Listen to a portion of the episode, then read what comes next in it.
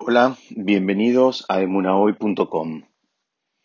En la Perashá Haremot se introduce la figura de mm, la expiación eh, para los pecados. Mm, hay un versículo donde, que establece que justamente en el día de Kippur eh, serán expiados los pecados y de esa manera la persona va a ser de alguna manera eh, purificada, va a ser limpiada de todas las transgresiones. En el tratado del Talmud, en el tratado de Yomam, eh, que eh, relata y explica cada uno de los pasos de, los, de, las distintas eh, ofrendas y servicios que se hacían en el Bet Mikdash en el día de Yom Kippur, había una figura un poco interesante donde el Cohen Gadol le ataba un, un, hilito de color rojo que representaba de alguna manera las transgresiones de, las, eh, del pueblo de Israel. Y la, idea y lo que todo el mundo estaba esperando era ver cómo ese, ese hilo eh, cambiaba de color y pasaba a ser de color blanco. Esa era la figura, era un hilo rojo que pasaba a ser de color blanco. Si el hilo cambiaba de color y, y, se convertía en blanco, era una demostración de que eh, justamente como, como dice el versículo, de que el perdón había sido, digamos, aceptado para con el pueblo de Israel. Hay una pregunta que, clásica que uno se puede hacer y que se hicieron los comentaristas, es si no hubiese sido más apropiado utilizar un hilo negro como, digamos, lo, exactamente lo contrario del blanco. Y esta pregunta está apoyada en un midrash que justamente dice que la, la, Torah misma, las letras mismas, eh, es, como que estaban escritas eh, blanco, un fuego, un fuego negro sobre un fuego blanco. Es decir, la misma eh, referencia del midrash nos apoya la idea de que el opuesto al blanco es el negro y no el rojo. Parece una, una, pregunta por un tema cromático, pero no lo es, sino todos sabemos que cada uno de los detalles de las ofrendas que se hacían en el Bet Amigdash, en el gran templo de Jerusalén, estaban estudiados y tenían un motivo. Y esa es la pregunta que se hace acá. La pregunta que estamos haciendo ahora es cuál era el motivo que este hilito era de color eh, rojo y no de color negro. Ese hilito que se iba a terminar convirtiendo en color blanco.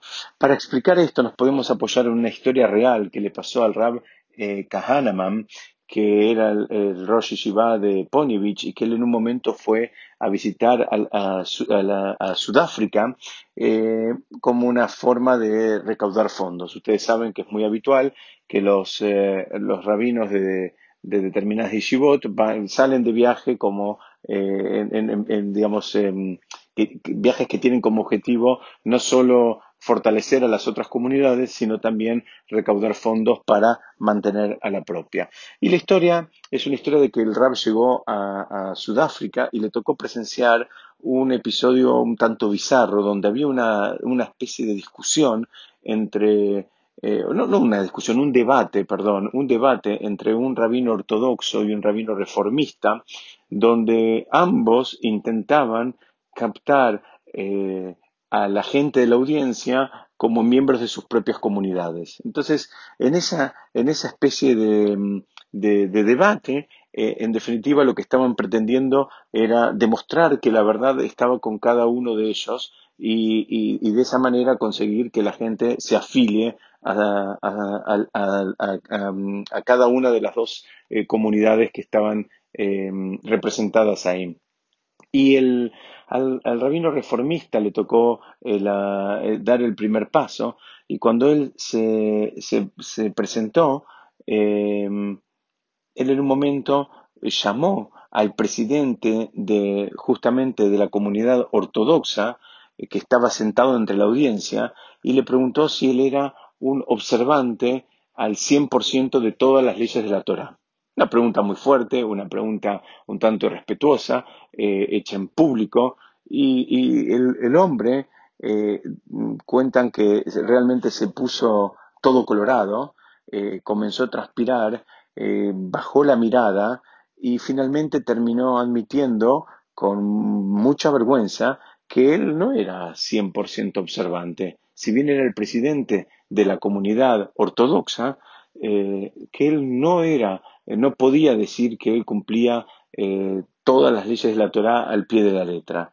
Y, digamos, y, lo hizo con mucha vergüenza, e insisto, fue un mal momento que le hizo pasar este rabino. Entonces, el, el, el este reformista continuó y fue por más y agarró y le preguntó a todos el resto de los miembros de la audiencia y si alguno de ellos podía contestar que él era este, observante al 100% de todas las leyes de la Torah. Y la, la, la, la, realidad de las cosas es que eh, todos se pusieron un poco colorados, pero nadie tuvo, digamos, eh, eh, la, mm, por llamarlo de una manera, la osadía de decir que él era observante al 100% de la Torah. Entonces, cuando termina de hacer todo este show, el rabino le dice a la gente, ven, ellos dicen que nosotros no somos, que no cumplimos al 100%, y ellos tampoco cumplen al 100%. La realidad de las cosas, dijo, es que no hay ninguna diferencia entre nosotros, eh, o la diferencia es más eh, eh, sutil de lo, que parece, una, diferencia más de forma que de fondo, y de esa manera él estaba intentando captar a la audiencia que estaba escuchando este debate como miembros de, su comunidad. Este Rab eh, Kahanaman, que estaba entre el público, no pudo contenerse y pidió la palabra, y él subió, entonces él agarró y le preguntó la misma pregunta en público y ante todo el mundo que estaba ahí presente, le preguntó al rabino reformista si él era eh, una persona observante al 100% de las leyes de la Torá. Y el presidente del movimiento reformista de la ciudad de, o, de ahí de Sudáfrica, donde estaban, eh, no sé exactamente en qué ciudad se, se, desarrolló este debate, eh, se sonrió y pensó que era una cargada y le dijo, no, por supuesto que no. Eh, parecía como que el Rab, digamos, se estaba confundiendo en la forma que estaba encarando la pregunta. Le dijo, no, por supuesto que no. El Rab se quedó callado y en un momento exclamó y dijo, esto es lo que hace la diferencia entre el presidente de la comunidad reformista y el presidente de la comunidad ortodoxa. Dice, fíjense, le dijo a la gente, cuáles fueron las reacciones que tuvieron cada uno de ellos frente a la misma pregunta. Uno se sintió avergonzado, se puso colorado, transpiró, bajó la mirada y confesó que no era al 100% observante, eh, pero, digamos, en el marco de toda esa descripción que acabamos de hacer. Al otro no le importó. El otro tuvo una actitud de descaro. El otro le parecía eh, lógico y le parecía cool decir que él eh, no era eh, 100% observante, si bien era el, presidente de una comunidad. La realidad de las cosas es que una persona que se avergüenza por lo que hizo mal, es muy probable que corrija sus caminos y termine consiguiendo el perdón por completo de Hashem o de sus compañeros, tanto sea que su, su accionar eh, incorrecto involucraba las mitzvot eh, entre el hombre y su compañero o entre el hombre y Hashem. Pero una persona que no siente la mínima vergüenza, que no siente el mínimo arrepentimiento, que no puede admitir que él hizo algo que está mal, lo más probable es que sea casi imposible que cambie.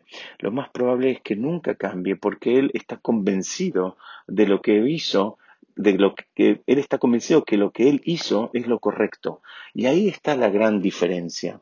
Y ese es el mensaje que hay detrás de este hilo de color escarlata, de este hilo color rojizo que se utilizaba en el Beta Mikdash.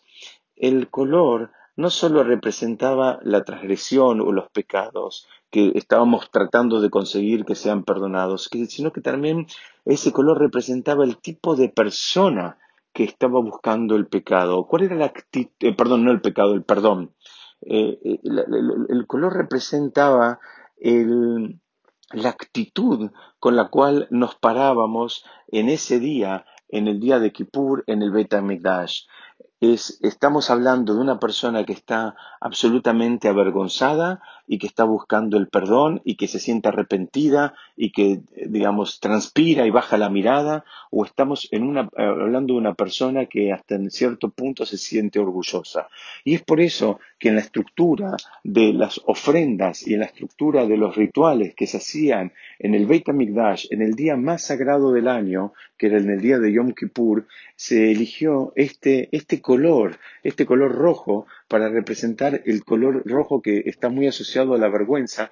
Creo que en todos los lugares, cuando una persona y en, los distintos idiomas se avergüenza, hay una expresión que dice como que se puso colorado. Se puso colorado porque, ¿por qué? Porque denota que, que, está mal, él se da cuenta que hay algo que está mal. E insisto, esto lo podemos analizar tanto en relación a las mitzvot entre el hombre y Hashem o entre el hombre y el compañero. Ahora, si la persona, la reacción de él es una reacción hasta de orgullo y de mm, indiferencia y de no registro en absoluto de un, de un, error a corregir, lo más probable es que ese error nunca sea corregido. Y esto es lo que podemos aprender de esta figura que eh, muy, muy chiquitita trae en la Perashá Haremot la figura del día de Yom Kippur y, lo que explica la Gemara de cómo era el ritual de la diferencia entre el que se esperaba con entusiasmo ver cómo ese hilo color escarlata, color rojizo, se terminaba convirtiendo en un hilo color blanco. Y ahí también entendemos, en definitiva, por qué no era de color negro, porque estábamos buscando demostrar que, lo que eh, la actitud con la cual veníamos a pedir perdón no era otra que una, que una actitud de absoluta vergüenza y arrepentimiento por los errores cometidos. Muchas gracias. Vamos a seguir estudiando la próxima.